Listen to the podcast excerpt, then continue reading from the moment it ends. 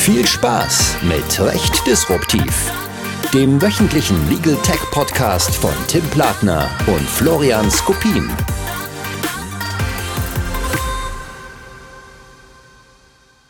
Hallo und herzlich willkommen zu einer neuen Folge von Recht Disruptiv. Diesmal wieder an meiner Seite der wunderbare Florian Skopin. Hallo Florian. Grüß dich, Tim.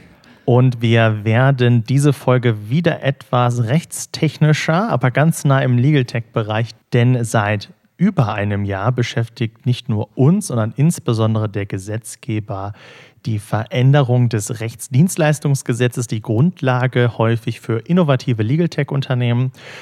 Und wir haben uns gedacht, lass uns doch jetzt, wo das Ganze unter Dach und Fach ist, mal genauer einen kurzen Überblick ähm, Unternehmen. Was ändert sich für Legal Tech-Unternehmer? Worauf muss man achten? Wo sind Risiken und wo sind aber vielleicht auch Chancen des neuen Gesetzes? Ja, sehr gern, lieber Tim. Genau, und zwar geht es um das Gesetz zur Förderung verbrauchergerechter Angebote im Rechtsdienstleistungsmarkt. In Kraft treten das Ganze ist am 1. Oktober diesen Jahres. Und was ändert sich jetzt genau? Wir haben einerseits Veränderungen für Rechtsanwälte, andererseits Veränderungen für Inkassodienstleister. Das heißt, mit Blick auf die nicht anwaltlichen Dienstleister, und das ist ganz, ganz wichtig festzuhalten, kommt es lediglich zu Änderungen für Inkassodienstleister. Nicht betroffen vom Gesetz sind hingegen Prozessfinanzierer, die eine Prozessfinanzierung als eigenständiges Geschäft anbieten oder gewerbliche Ankäufer von Forderungen, wie man sie aus dem Legal Tech-Markt ebenfalls kennt.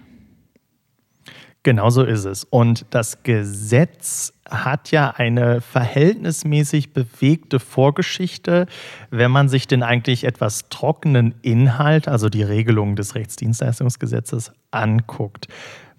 Wenn wir mal einen kleinen Was bisher geschah Rückblick machen. Was würdest du sagen, Florian, waren so die wichtigen Punkte, warum der Gesetzgeber gesagt hat, hm, da müssen wir nochmal nachregeln, insbesondere in Ansehung des Umstandes, dass 2006 ja das RDG nochmal neu geregelt worden ist?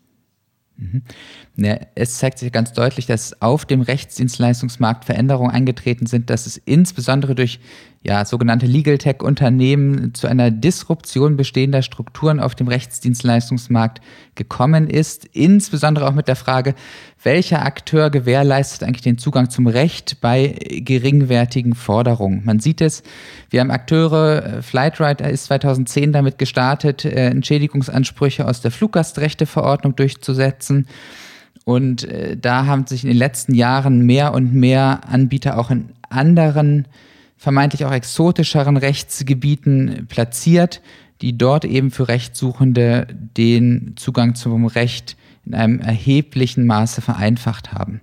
Daraus stellt sich natürlich die Frage, ist das Ganze noch gedeckt von der bestehenden Inkasso-Zulassung? Es geht also letztlich im Kern darum, welche Tätigkeiten dürfen aufgrund der bestehenden Inkassobefugnisse ausgeübt werden und wo endet die Reichweite dieser Leistungsbefugnisse? So, und wir haben, wir haben das ja gesehen bei der BGH-Entscheidung äh, zum Thema weniger Miete, beispielsweise, wo ja die äh, Rechtsauffassung der Landgerichte in Berlin durchaus unterschiedlich war, ob dieses Angebot zum Ziehen der Mietpreisbremse zur Rückforderung überhöht gezahlter Miete noch von den Inkassobefugnissen gedeckt ist. Wir haben das gleichermaßen gesehen in Fällen sogenannter gebündelter Anspruchsdurchsetzung, etwa im Kartellrecht. Wir haben das Zuckerkartell gehabt, wir haben das Lkw-Kartell gehabt vor dem Landgericht München. Wir haben jetzt das ähm, sogenannte Rundholzkartell noch. Und wir haben das auch gesehen bei Versuchen gebündelter Anspruchsdurchsetzung im Bereich des Abgasskandals, wo ähm, Anbieter versucht haben, mit einer massiven Bündelung, also wir reden hier über Ansprüche von mehr als 3000 Zedenten in Einzelfällen, die gebündelt geltend gemacht worden sind und so natürlich auch äh, Landgerichte an die Grenzen ihrer Arbeitsfähigkeit äh, gebracht haben.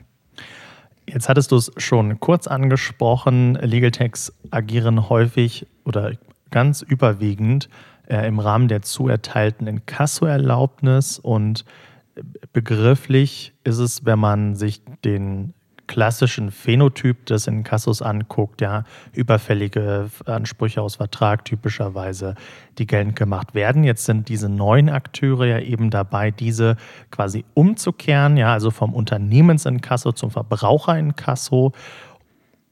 Und da hat jetzt der BGH im Lex Fox 1, und es gab ja noch ganz viele andere Entscheidungen, äh, höchstrichterlich, aber eben auch äh, landgerichtlich und obergerichtlich, gesa gesagt, ja, also da ist vieles erlaubt, was man vielleicht auf den ersten Blick nicht mit dem Inkasso-Begriff, hm, sagen wir mal, in Einklang bringen würde, wenn man es nicht wüsste oder sich nicht näher damit beschäftigt.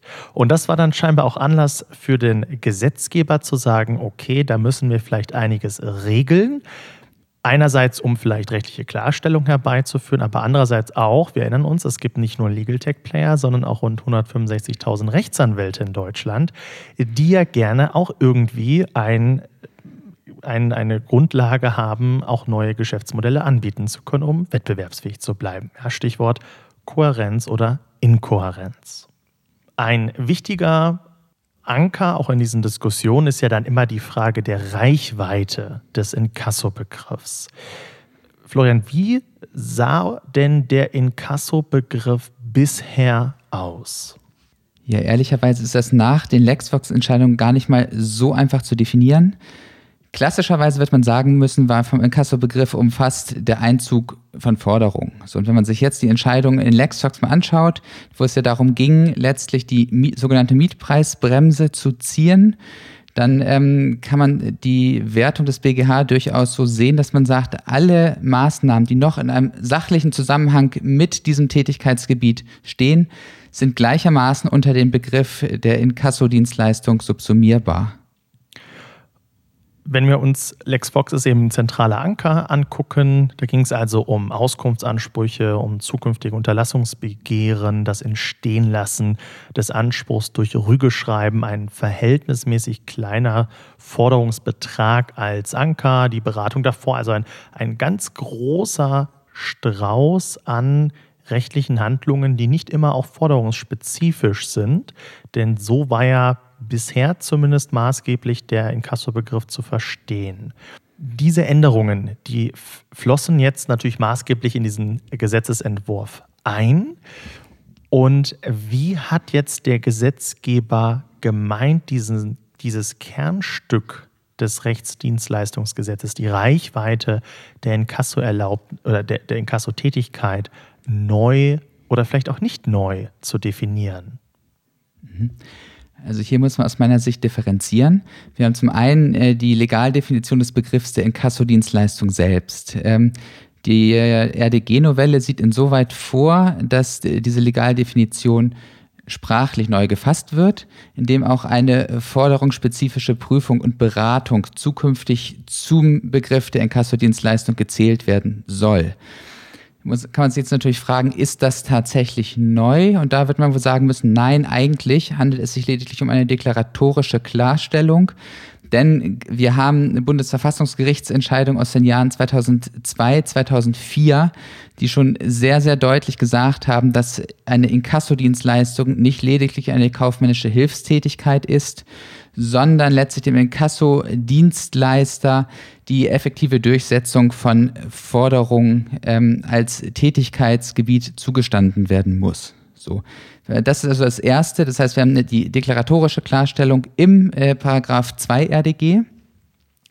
Und dann ist im Zuge der RDG-Novelle der Gesetzgeber hergegangen und hat eine Trennung vorgenommen der Tätigkeiten, die im sachlichen Zusammenhang mit der Forderungsdurchsetzung stehen. Das heißt, er hat gesagt, wir haben ein Kerngebiet, eine Kernleistung, eine Haupttätigkeit der Inkassodienstleistung und wir haben sogenannte Nebenleistungen, die nach dem RDG erlaubnisfrei sind. Die gab es schon immer, die sind äh, bisher in Paragraph 5 RDG geregelt, wobei der Gesetzgeber dort nun mal eine Klarstellung vorgenommen hat in diesem äh, Paragraphen 5, dass eben auch äh, eine Nebenleistung eine juristische Nebenleistung sein kann.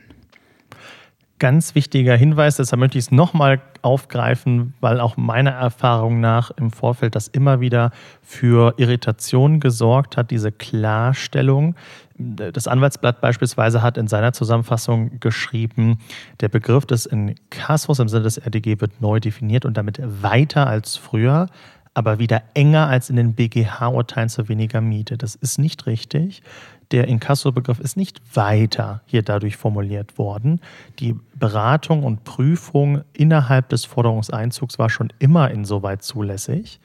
Und auch der Gesetzgeber hat dann in den Bundestagsdrucksachen dazu äh, nochmal aufgeführt, mit der Ergänzung dieser Legaldefinition, also Beratung und Prüfung äh, im Rahmen der Forderungseinziehung, in 2, 2 Satz 1 RDGE, um diese aber nicht auch andere Gegenstände soll sozusagen im Umkehrschluss deutlich werden, dass weitere Rechtsdienstleistungen, die in Bezug auf die, den Gegenstand der Inkasso-Dienstleistung bildende Forderung über die Beratung, Prüfung und Einziehung hinausgehen, nicht mehr über unter 2.2 fallen. Bedeutet also innerhalb des Forderungseinzugs weiter, ähm, weiter Raum für Beratung, für Prüfung, für Einziehung, ähm, auch im Vorfeld. Ja, auch das ist ja äh, nochmal zu betonen, weil es da schon Irritationen gab und alles, was nicht so nah am, am Forderungseinzug klebt, wenn man so möchte, das ist dann jetzt in die Nebendienstleistungen zu überführen. Ganz genau so ist es. Wobei man da natürlich dann auch schauen muss, was gehört jetzt tatsächlich noch unter den Begriff des 2, was gehört unter den Begriff des 5. Wir haben es äh, beispielsweise, wenn du als Inkassodienstleister eine Forderung durchsetzen möchtest, diese aber der Höhe nach noch nicht genau bestimmbar ist. Dann hast du auch nach bisheriger Rechtslage schon die Möglichkeit, für deinen Rechtssuchenden sogenannte Auskunftsansprüche geltend zu machen. Da wird man wohl sagen müssen, die zählen auch weiterhin unter das Herzstück der Inkassodienstleistung nach Paragraph 2 RDG. Wenn man jetzt mal weiterschaut, ähm, Tätigkeiten, die in einem sachlichen Zusammenhang zwar mit der Forderungseinziehung stehen, aber doch sich so ein Stück weit vom klassischen Kern der Inkassodienstleistung entfernen. Das ist dann das Hauptspielfeld für den Paragraphen 5 RDG. Beispiele beispielsweise das Herabsetzungsverlangen der zukünftigen Miethöhe. Also klassischerweise bei der Mietpreisbremse, da geht es dem Mieter ja nicht äh, darum, primär die bisher überhöht gezahlte Miete zurückzufordern, sondern er möchte vor allem sicherstellen, äh, dass er zukünftig nur noch das an seinen Vermieter überweisen muss, was dem nach dem, der geltenden Rechtslage auch tatsächlich zusteht. Und da sieht man eigentlich wieder das starke Ankern um die Lex Fox, um die weniger Miete-Entscheidungen. Ähm, das Ganze hat das, was du gesagt hast, findet der Gesetzgeber genauso.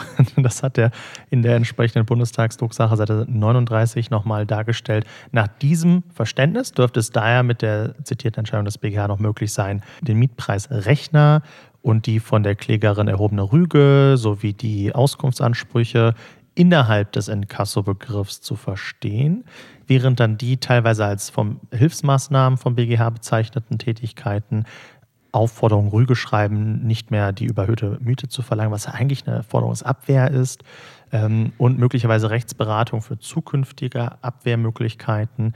Das wären dann als Nebendienstleistung und auch daran zu messende Rechtstätigkeiten, die aber nicht mehr oder vielleicht noch, noch nie dem Inkasso-Begriff zugehörig waren. Genau, das heißt, es führt letztlich in der Konsequenz dazu, dass bei vielen Legal Tech Geschäftsmodellen tatsächlich der für den Rechtssuchenden spannende Teil, äh, der für den Rechtssuchenden werthaltige Teil tatsächlich in den fünf verlagert wird. Und ähm, da ist dann zukünftig erwarten, dass dort dann zukünftig die Musik spielt, unterfällt eine Tätigkeit Paragraph 5 noch oder eben nicht weil man natürlich die Leistung, die in einem sachlichen Zusammenhang mit irgendeinem Forderungseinzug steht, ja beliebig weit ziehen kann. Also Beispiel aus dem Urheberrecht, als Urheberrechtler im Herzen. Ähm, stell, stell dir vor, äh, du hast eine Urheberrechtsverletzung, dann möchte dein Rechteinhaber natürlich Lizenzschadensersatz für die unberechtigte Nutzung beispielsweise eines Bildes haben. Gleichermaßen kann man sich natürlich die Frage stellen, darf ein Inkassodienstleister, der diese Lizenzschadensersatzforderung dann durchsetzt, ähm, auf, als Nebenleistung äh, beispielsweise urheberrechtliche Unterlassungsansprüche, also das Herzstück des geistigen Eigentums geltend machen. Und ähm, solche Abgrenzungsfragen stellen sich natürlich in vielen verschiedenen Rechtsgebieten. Das war also ein ganz zentraler Punkt, nochmal den Inkasso-Begriff eigentlich nur nochmal zu schärfen, leicht zu entschlacken von so einem überbordenden Tätigkeitsbereich, aber nicht, um das nochmal ganz klar zu sagen, er wird irgendwie nicht erweitert, sondern man kodifiziert letztendlich verfassungsrechtliche Rechtsprechung, die es zu dem Punkt seit 18 bzw. seit 16 Jahren gab. Nichts Neues in, äh, in dem Bereich. Was aber sich insoweit ändert, ist vielleicht die Vergütung und die daraus resultierenden Angebots- und Vergütungsstrukturen, wenn jetzt vormals als Inkassotätigkeit deklarierte Unterlassungsansprüche beispielsweise geltend gemacht werden, die jetzt nur noch Nebenrechtsdienstleistungen sind. Wie wirkt sich das denn, Florian, auf die Vergütungsstruktur solcher Angebote möglicherweise aus? Ja, das hängt natürlich immer so ein bisschen vom jeweiligen Angebot ab. Je nach Zuschnitt des Leistungsangebots kann es allerdings zu einer ganz erheblichen Auswirkung kommen, was primär davon abhängt, wie man jetzt ab dem 1. Oktober den neuen Paragraph 13e RDG interpretieren möchte. Der Paragraph 13e regelt die Vergütungsansprüche des Inkassodienstleisters und ist letztlich umgezogen worden. Also die, der Gesetzgeber hat deutlich gemacht im Rahmen der der zugrunde liegenden Novelle, dass ähm, eigentlich der äh, Paragraph 4 Absatz 5 RDGEG, wo das vorher geregelt war, schlichtweg einfach umgezogen werden sollte ins ähm, RDG hinein, in diesen Paragraphen 13e. So. Dann ist natürlich die Frage, früherer Anknüpfungspunkt an die Vergütung des Inkassodienstleisters war, wie es denn so ist, die Inkasso-Tätigkeit, die Inkasso-Dienstleistung. Wenn ich jetzt aber sage, dass bestimmte Hilfsmaßnahmen ähm, nicht mehr unter den Begriff der Inkassodienstleistung zu subsumieren sind, sondern lediglich eine erlaubnisfreie Tätigkeit nach 5 RDG. Da kann man sich natürlich schon fragen, inwieweit beeinflussen diese Hilfstätigkeiten den Gegenstandswert auf Grundlage dessen die Inkassovergütung des Dienstleisters sich berechnet. Dann mag man sagen, na ja, ähm, Hilfsansprüche, die können ja nicht sonderlich ins Gewicht fallen. Da muss man sagen, naja, Obacht, ja, kommen wir mal zurück aufs Mietrecht. Im Mietrecht haben wir beispielsweise die Situation, du hast einen Rückforderungsanspruch für eine überhöht gezahlte Miete. Sagen wir beispielsweise einfach mal 100 Euro und möchtest zusätzlich ähm, zukünftig deine, deine Miete um 100 Euro reduzieren auf diesen herabgesetzten Betrag. Dann ist es so, dass aufgrund der Berechnungsmodalitäten ähm, arbeitet das Kostenrecht an einigen Stellen mit sogenannten Multiplikatoren. Das heißt, das Gesetz sagt, wenn du eine ähm, Leistung in Bezug auf wiederkehrende Nutzungen erbringst, dann wird der Wert, der dafür im Streit steht, also diese 100 Euro für die Zukunft, der wird dann multipliziert. Ich meine, es war der, der Multiplikator 42 das heißt, das führt letztlich dazu, nach bisheriger Rechtslage hat der Inkassodienstleister, der diese 100 Euro Forderung plus Herabsetzungsverlangen geltend gemacht hat, einen Gegenstandswert für die Berechnung der Inkassovergütung in Höhe von 4.300 Euro gehabt. Nämlich 100 Euro für die Rückforderung, 4.200 Euro entfallen auf den Teil, der jetzt zukünftig äh, die Nebenleistung sein soll. Sehr, sehr spannend spannend und sicherlich eine weitere Herausforderung, wie man das gebührentechnisch dann ausgestaltet, äh, aber wo eben auch unter Umständen Fallstricke lauern. Ein weiterer Aspekt in Bezug auf die Kostenausgestaltung oder die Veränderung in diesem Bezug sind vor allen Dingen die vielzählig neu eingeführten Darlegungs- und Informationspflichten. Das ist auch nachvollziehbar, denn wie gesagt, die Inkasso-Angebote haben sich vom Unternehmensinkasso ein Stück weit zu einem Verbraucherinkasso gewandelt und da ist es nur konsequent, den grundsätzlich strukturell benachteiligten Verbraucher durch Informationen besser zu schützen als vielleicht den Unternehmer als Auftraggeber. Das Ganze ist in 13b fortfolgend geregelt. Jetzt die Einzelheiten gehen wir mal nicht durch. Das kann man ganz gut nachlesen, was man wie äh, mitteilen muss und zu welchem Zeitpunkt. Aber was eben auffällt, ist, dass weitergehende Angaben als früher und insoweit jetzt gesetzlich vorgeschrieben zum Erfolgshonorar ähm, gemacht werden müssen, welche anderen Finanzierungsmöglichkeiten bestehen, wann das äh, eintritt, ähm, ob es Erstattungsansprüche durch Dritte gibt, die hier berücksichtigt werden müssen.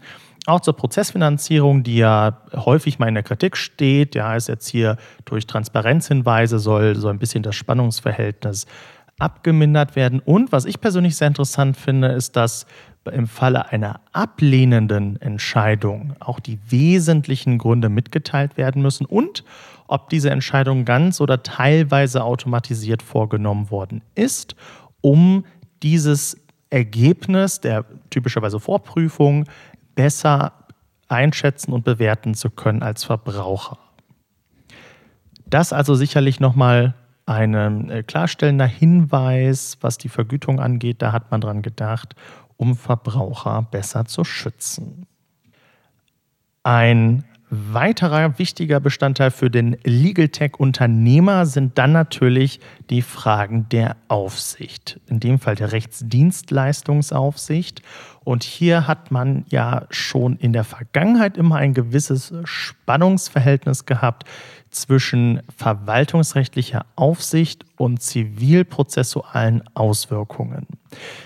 Florian, willst du mal so ganz grob darstellen, was sich jetzt der Gesetzgeber mit den neuen Regelungen als Konfliktlösung gedacht hat?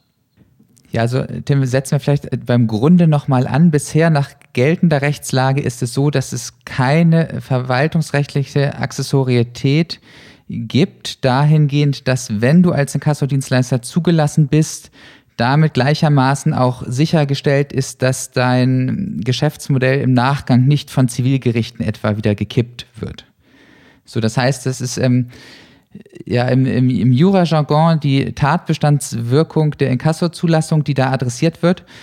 Und was sich der Gesetzgeber mit der RDG-Novelle erhofft, ist zukünftig eine ja, wesentliche Angleichung der äh, verwaltungsrechtlichen wie zivilrechtlichen Beurteilung der Grenzen der Inkasso-Tätigkeit dahingehend, als dass Inkassodienstleister zukünftig bei der Zulassung gewisse Angaben zu machen haben, aufgrund derer die Rechtsdienstleistungsaufsicht im Nachgang dann eine Prüfung vornimmt, etwa ob hinreichende Sachkunde in Bezug auf die beabsichtigte Tätigkeit vorliegt.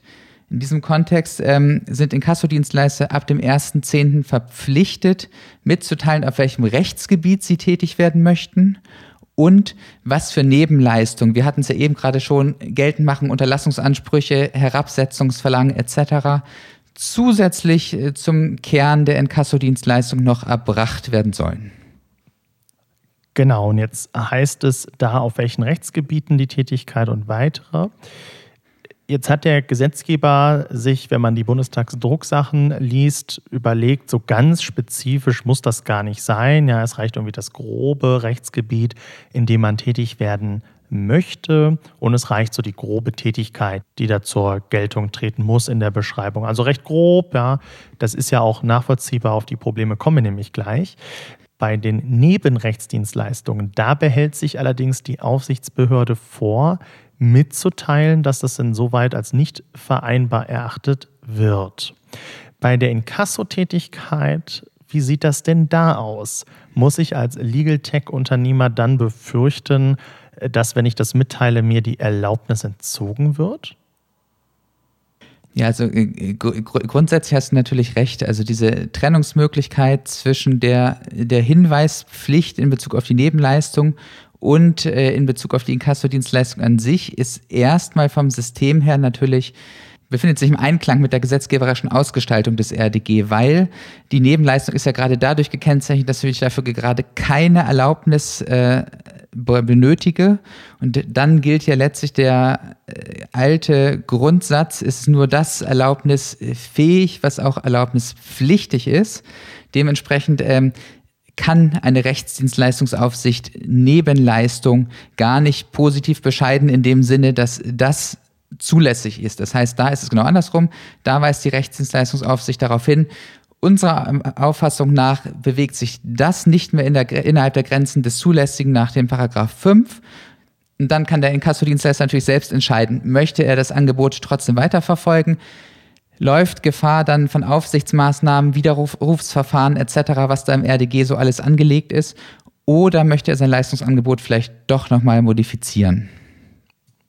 Das bedeutet aber quasi nach deiner Rechtsauffassung, ähm, dass die Inkasso-Erlaubnis auch dann verweigert werden kann, wenn ich ausschließlich nach dem klarstellenden RD-Forderungs- oder Inkasso-Begriff ähm, eigentlich auch nur den Forderungseinzug im Rahmen dessen betreibe. Ja, also dass es quasi eine innerhalb des Inkasso-Begriffs sachliche Einschränkungen geben kann, wodurch die Inkasso-Erlaubnis dann nicht mehr erteilt werden kann.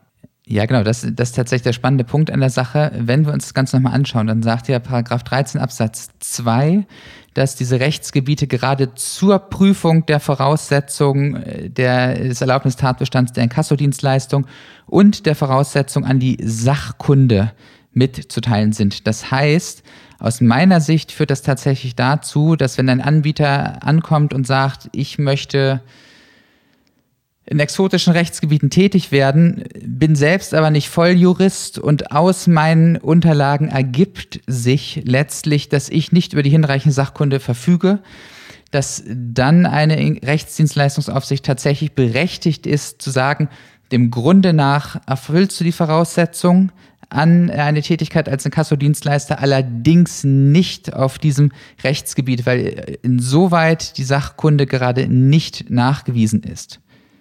Genau, das ist jetzt die spannende Frage, ob also diese Prüfung darauf abzielen soll, zu gucken, reicht die nachgewiesene Sachkunde, denn wir haben ja den 90-Stunden-Lehrgang, ja, das kann ja bis hoch zum ersten russischen Staatsexamen als Nachweis gehen. Ähm, führt es also dazu, dass die Aufsichtsbehörde dann sich höhere Nachweise der Sachkunde, besonderen Sachkunde äh, vorlegen lassen kann oder unterstellt, dass also beispielsweise der, das Höchstmaß plus Praxiserfahrung in dem Bereich ausgeschöpft ist, kann sie dann immer noch hingehen und aus anderen Gründen als der besonderen Sachkunde den Kassoerlaubnis verweigern, wenn es definitorisch eine Kassotätigkeit ist. Richtig, genau. Das ist letztlich die Frage. Was ist, was ist deine Auffassung dazu? Also ich halte die oder der, der Inkasso-Begriff selber, glaube ich schon, dass der sachlich insoweit unbeschränkt ist, mit einigen Ausnahmen. Ja, das 11, wo die Rechtsprechung jetzt eigentlich auch tendiert, so sagt, okay, gewisse Öffnungsklauseln eher weit auszulegen. Wir hatten äh, das B, die BGH-Sammelinkasso-Entscheidung, wo du das kurz auch angeschnitten hast. Und die Urteilsgründe liegen jetzt endlich vor. Ja, das scheint sich ja eher zu bestätigen, was, äh, was deine Einschätzung war. Ja, also du konntest quasi schon Gedanken lesen, was der BGH entschieden haben wird. Ja? also ähm, da tue ich mich persönlich sehr schwer mit zu sagen, der Inkasso-Begriff kann außerhalb der besonderen Sachkunde im Rahmen der Klaviatur, also bis hoch zum ersten juristischen Staatsexamen, noch zusätzlich eingeschränkt werden aufgrund des Rechtsgebiets ja, oder aus anderen Gründen, wenn wir ganz schematisch wirklich nur die Inkassotätigkeit betrachten. Die Nebentätigkeiten können ja eben insoweit als nicht zulässig äh, äh, oder als unzulässig erachtet werden. Innerhalb der Inkassotätigkeit habe ich da ganz erhebliche Bedenken, dass da noch Einschränkungen erfolgen können. Ja, sehr spannend. Man sieht ja schon ein neues Gesetz und gleichwohl stellen sich nachgelagerte weitere Fragen in Bezug auf die Auslegung. Also ich freue mich dann auf die weiteren Diskussionen im Verlauf unseres Podcasts definitiv. Ich will vielleicht noch auf einen äh, Punkt eingehen, den, weil wir da noch thematisch sehr nah verhaftet sind. Das ist die von dir ja eingangs dargestellte äh, Tatbestandswirkung. Ja, jetzt wird strenger geprüft, welcher Maßstab. Wir haben es gerade äh, ansatzweise diskutiert. Ähm, was ist denn jetzt, wenn die Inkasso, äh, wenn die Aufsichtsbehörde sagt, ja, das passt, oder besser gesagt, sie sagt, dass es nicht nicht passt? Wie wirkt sich das denn auf die ja teilweise gewichtigen, großen und auch sehr risikobehafteten Zivilprozesse jetzt aus? Kann der Legal Tech-Unternehmer jetzt aufatmen und sagen, die Aufsichtsbehörde hat sich dazu nicht negativ verhalten oder umgekehrt, sie hat es insoweit gebilligt, was die Inkassotätigkeit angeht? Ja, genau. das ist tatsächlich die spannende Frage, ob die Neuregelung hinreichend äh, konkret sind, um tatsächlich so eine Tatbestandswirkung zu gewährleisten. Die, der Gesetzgeber erhofft sich das ja, weil er sagt, okay, es ist davon auszugehen, dass wenn intensiver geprüft wird, dann ist davon auszugehen, dass die verwaltungsrechtliche wie zivilrechtliche Beurteilung weitgehend identisch sein sollte. Gleichwohl muss man da sagen, naja, so richtig Farbe bekennt er nicht. Also er, er verpasst es letztlich so ein Stück weit die Chance, hier durch normative Regelungen festzuhalten, dass es gerade nach erfolgreicher Prüfung zu dieser Tatbestandswirkung kommt, womit dann auch eine Vielzahl nachgelagerter Probleme auf einfachem Wege abgeschnitten werden kommen wir nochmal, ziehen wir so ein bisschen das Fazit der zugegeben ganz, ganz rechtstechnischen Ausführungen hier. Ja. Wenn ich jetzt als Legal Tech-Unternehmer das alles zum ersten Mal höre, sicherlich etwas schwierig, deshalb nochmal unsere kleine Zusammenfassung jetzt, aber bevor wir die machen, noch ein letzter Warnhinweis, wenn man so möchte. Ähm, was ist denn mit noch nicht entstandenen Forderungen im Inkasso-Bereich? Ja, die Forderung an sich ist ja jetzt nicht das Problem. Aber was ist denn, wenn ich als Inkasso-Dienstleister erst eine Forderung, zum Beispiel durch das äh, mietrechtliche Rügeschreiben, entstehen lassen muss, um sie dann beizutreiben? Also gewissermaßen ähm, mir die Forderung schaffe, auf die ich dann meine Inkasso-Tätigkeit stütze. Gibt es innerhalb des Verfahrens da einen Punkt, den man noch im Blick haben sollte oder ist das jetzt soweit geklärt? Ja, lieber Tim, das ist tatsächlich ganz spannend. Auf der Zielgeraden des äh, Gesetzgebungsverfahrens ging das Ganze tatsächlich so ein bisschen durcheinander. Ja, also wir hatten der Rechtsausschuss sollte beraten über die RDG-Novelle. Und bevor die offizielle Ausschussempfehlung herausgegeben wurde, hat sich äh, die CDU-CSU-Fraktion damit schon äh, in einer Pressemitteilung äh, zu Wort gemeldet, hat gesagt, okay, zukünftig kommt es zu einer Einschränkung des Begriffs der Inkassodienstleistung und erfasst sind nur die äh, Tätigkeit in Bezug auf bestehende Forderungen. Das heißt, nach der Pressemitteilung der CDU-CSU wären Tätigkeiten, die eine Forderung erst zum Entstehen bringen, nach der RDG-Novelle ausgeschlossen. So, die Überraschung war dann natürlich umso größer, als die Beschlussempfehlung herauskam und sich auf einmal herausgestellt hat, nun ja, das, was man dort in der Pressemitteilung gefunden hat, ähm, spiegelt sich dann doch tatsächlich nicht so wider. Und äh, so wird man es auch nicht in der RDG-Novelle tatsächlich finden. Also nach wie vor ist es so, dass insoweit die Rechtslage wie schon ähm, zuvor, dass es eben möglich ist, auch Forderungen im Rahmen der Inkassotätigkeit erst zum Entstehen zu bringen. Ja, so ist es. Man hat zwischendurch, Wolf hat sich zum Beispiel kritisch dazu gemeldet und gesagt, naja, wir wissen nicht, wie es damit jetzt aussieht. Da muss man eigentlich sagen, es gibt keine gesetzliche Regelung dazu. Der Gesetzgeber hat es auch insoweit nicht weiter äh, bedacht und eine Pressemitteilung als naja, Willen des historischen Gesetzgebers da zu sehen, um dann doch irgendwie eine Einschränkung herzuleiten. Ich tue mich da deutlich schwieriger. Gut, kommen wir jetzt zu unserer kleinen Zusammenfassung. Wer bis dahin durchgehalten hat, Respekt. Fangen wir beim Kernelement an. Der Inkasso-Begriff selber wird inhaltlich nicht erweitert, er wird aber nur etwas entzerrt. Und zwar alles, was mit der Forderung zu tun hat, vorgelagerte Beratung, Prüfung ähm, und Durchsetzung, äh, unterliegt alles samt und sämtlich dem Inkasso-Begriff, insoweit der klarstellende, du sagtest deklaratorische, genauso ist es, ähm, ja, Annex dazu. Dann haben wir die Abgrenzung dass auch Nebentätigkeiten neben Rechtsdienstleistungen sein dürfen. Stichwort ähm, etwaige äh, Unterlassungsansprüche in diesem Zusammenhang denkbar. Man muss da sicherlich vorsichtig sein, weil das insoweit eben noch nicht hinreichend konkretisiert ist, wie da die Reichweite sein wird.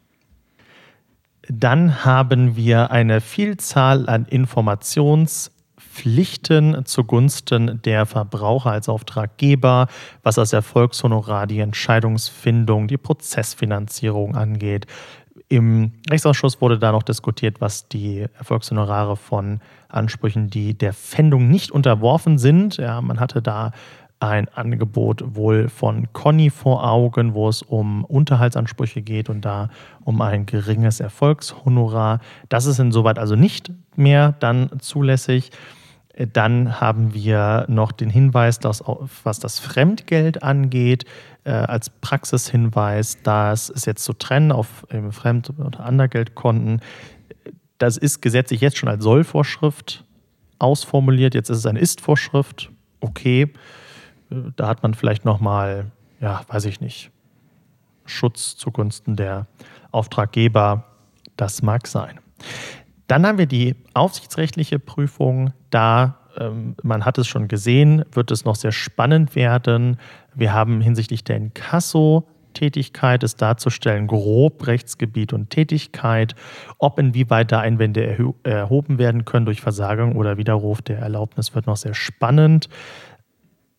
Dann haben wir für die Nebentätigkeiten, insoweit kann die Aufsichtsbehörde Mängel anmelden und sagen, das ist insoweit nicht zulässig. Auch das ist interessant. In der Praxis wird es hier sicherlich spannend sein, ob und inwieweit zivilgerichtlich da eine Tatbestandswirkung angenommen wird in der Praxis nach dem Motto, die Aufsichtsbehörde prüft enger, also können wir uns insoweit darauf verlassen.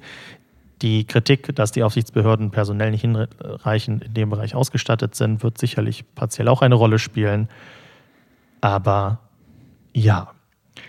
Florian, habe ich etwas vergessen, wo du sagst, das muss aber unbedingt noch für den praxisorientierten Legal Tech-Unternehmer rein? Na, eigentlich nicht. Also ich würde sagen, wunderbare Zusammenfassung, lieber Tim. Und damit, glaube ich, auch ein ganz gutes Schlusswort unseres kurzen Überblickes über die RDG-Novelle, über die Neuregelungen, die dann ab dem 1. Oktober diesen Jahres in Kraft treten. Vielen Dank dir dafür schon mal. Und jetzt würde ich sagen, kommen wir zu unserer bekannt und bewährten Anekdotenkategorie. Die Anekdote der Woche ich habe letzte Woche angefangen, das heißt, du hast dieses Mal die große Ehre zu starten. Ja, vielen Dank, lieber Florian, sehr gerne. Ähm, äh, zum, ich hatte beim letzten Mal so kritisiert, dass die Bewerbungen so schlecht sind auf den Ausbildungsplatz. Inzwischen kann ich das vielleicht nicht insgesamt korrigieren, aber wir haben gute Bewerberinnen und Bewerber finden können. Selbstverständlich kann sich jeder auch weiterhin gerne bewerben, aber das nur am Rand. Ich habe gesehen, in der letzten Folgenbeschreibung hast du wirklich den Link zu unseren Stellen reingepackt. Ja, selbstverständlich. das ist zwar nett, aber war so gar nicht intendiert. Gut, was bringe ich mit? Ähm, wir haben einen Fernsehdreh bei uns, da, wo ich mich sehr drüber freue. Und meine lieben Mitarbeiterinnen und Mitarbeiter haben gesagt, äh, ich soll doch mal ein freundlicher wirkendes Sakko mir noch holen. Und ich dachte, okay, das ist ja interessant, dass, wie ich sonst scheinbar wirke, aber gut. Und das habe ich auch natürlich gemacht. Ich folge dem Rat ja sehr gerne. Und dann war ich gestern Sakko kaufen und habe dann quasi immer in Echtzeit abstimmen lassen unter den Mitarbeitern, welches Sakko es denn nun werden soll. Und wir haben eins gefunden, äh, das, das aber nur am Rande. Also Sehr da, gut. Das wurde quasi demokratisch entschieden. Jetzt aber zu dem rechtlicheren Teil. Was bringe ich mit? Ich bringe zwei Entscheidungen mit, die wir diese Woche erwirkt haben.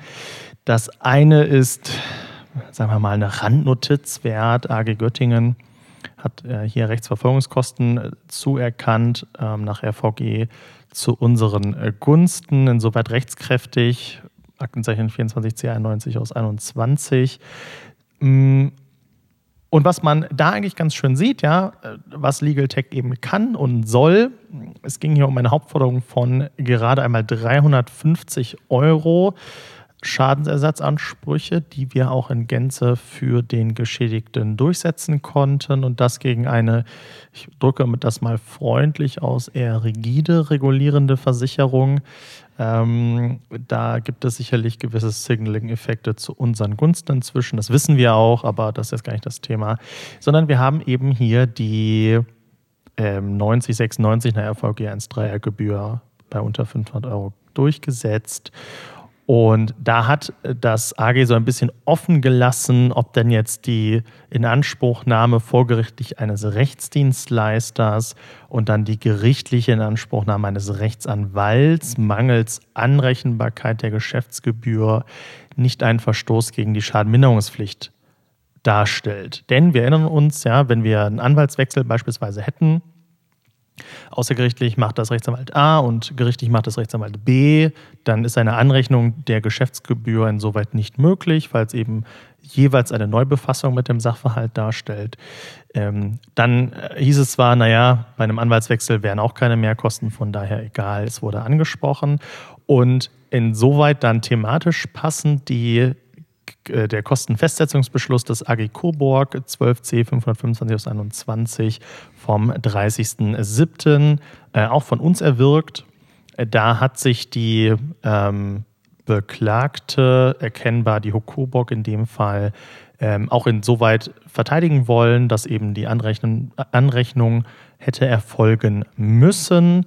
Da ist die zuständige Rechtspflegerin dem insoweit zutreffend unserer Ansicht nach und auch der des BGH logischerweise ähm, entgegengetreten hat gesagt, nein, eine Anrechnung ist auch hier nicht möglich und auch nicht erforderlich, nicht geboten. Und deshalb gibt es hier die vollen Gebühren. Sicherlich für Legal Tech Dienstleister wichtig zu wissen, ja, lasst euch da nicht ins Boxhorn jagen, denn die BGH-Rechtsprechung ist insoweit schon sehr lange so gefestigt und wird auch insoweit untergerichtlich selbstverständlich berücksichtigt. Damit gibt es also quasi keinen Schaden. Die volle Vergütung wird mit Ausnahme der Mehrwertsteuer selbstverständlich erstattet. Das Ganze ist auch gezahlt worden, das heißt, ähm, die, die möglichen Rechtsbehelfe wurden dann hier erkennbar nicht ergriffen, sodass die Entscheidungen insofern schön aneinander angliedern, was die gebührenrechtliche Seite angeht, ähm, ein gutes, ein, ein gutes praxisnahes Beispiel für, die, für das nahtlose Ineinandergreifen zwischen vorgerichtlichem Rechtsdienstleister und gerichtlichem Rechtsanwalt. Das aus der eigenen Praxis, kleine Hinweise, quasi genauso praxistauglich, hoffe ich, äh, wie die Zusammenfassung zum RDG. Florian, was hast du uns denn heute mitgebracht? Ich habe schon gehört, es wird lecker schokoladig, ja? Ja, tatsächlich, es wird lecker schokoladig. Ich als bekennender Schokofreund habe ähm, das Urteil des BGH mitgebracht zum sogenannten Lind-Fall. Worum ging's? Ähm, Lind, der Schweizer, bekannte Schweizer Schokoladenhersteller, hat geklagt gegen einen Konkurrenten, der, Achtung, ebenfalls Schokoladenhasen in Goldfolie vertrieben hatte. So, also im, im Kern geht es also darum, ist letztlich diese Goldverpackung des Schokoladenhasen schutzfähig, ja oder nein? Und für diejenigen, die sich nicht ganz so gut auskennen im Markenrecht, äh, du hast grundsätzlich die Möglichkeit, einen markenrechtlichen Schutz auf zwei unterschiedlichen äh, Wegen zu erlangen. Einerseits ähm, das ist im Paragraph 4 des Markengesetzes geregelt. Einerseits hast du die Möglichkeit, dein Zeichen eintragen zu lassen in das Markenregister, wie wir das schon hatten mit der Law Machine, mit der Wortmarke aus einer der vergangenen Folgen. Andererseits hast du auch die Möglichkeit, markenrechtlichen Schutz zu erlangen, wenn dein Zeichen äh, sogenannte Verkehrsgeltung erlangt hat. Das heißt, wenn ein überwiegender Teil der Bevölkerung, die Grenzen sind im Einzelnen strittig, ein bestimmtes Zeichen, sei es ein Wort, sei es ein Bild, sei es eine Farbe, weil es gibt auch Farbmarken, einem bestimmten äh, Produkt zuordnet. So, und ähm, hier ist es tatsächlich so, Lind hatte damals das Gold seines Schokohasen nicht als Farbmarke eintragen lassen. Ja, ähm, Farbmarken sind ohnehin relativ selten tatsächlich im Markenregister. Bekanntestes Beispiel vielleicht äh, das Magenta der Telekom oder das ähm, Blau von Nivea beispielsweise. Das sind also Farbmarken. Ähm, genau, Lind hat das nicht getan, sodass es letztlich um die Frage ging, verbindet der Rechtsverkehr dieses, diesen Goldton des Schokoladenhasen zu einem überragenden Anteil mit dem Hersteller Lind.